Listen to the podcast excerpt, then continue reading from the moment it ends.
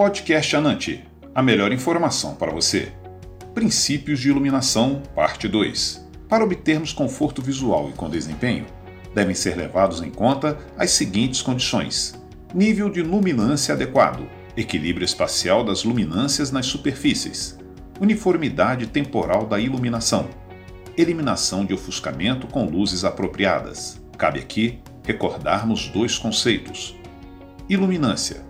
Entendemos como a quantidade de luz que incide sobre uma superfície.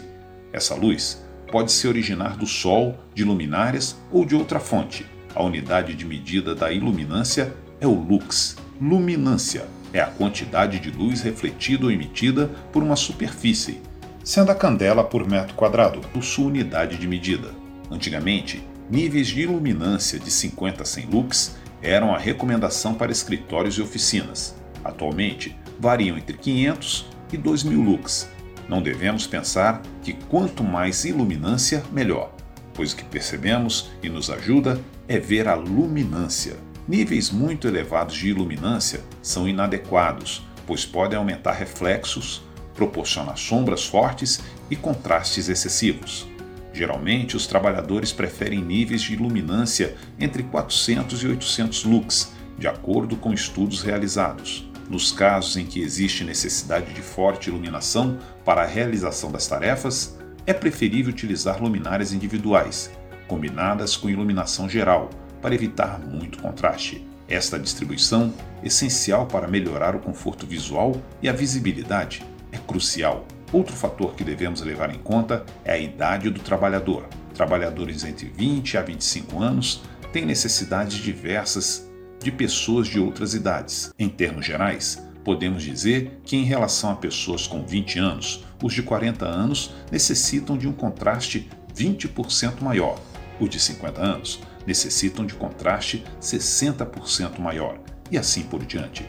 Os contrastes fortes ou ofuscamento gerados entre superfícies localizadas no ambiente visual reduzem o conforto e a visibilidade, mas o grau de aceitação da razão entre contrastes dependem da idade, tamanho da fonte e ofuscamento, distância da linha de visão do observador e intensidade da iluminação geral da sala. Existem dois tipos de ofuscamento que dificultam o trabalho. O ofuscamento direto ocorre quando olhamos diretamente para a fonte de luz, o exemplo clássico são os faróis de um carro em sentido contrário.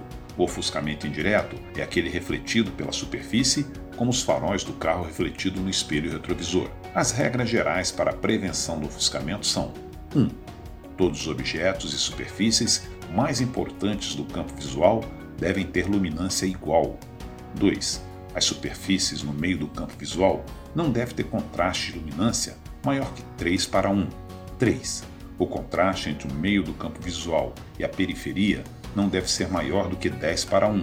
4. O campo de trabalho deve ser mais claro no meio e mais escuro nas margens. 5. O contraste excessivo é mais problemático se ocorrer dos lados ou abaixo do campo visual. 6. As fontes de luz não devem contrastar com fundo em mais de 20 para 1. 7.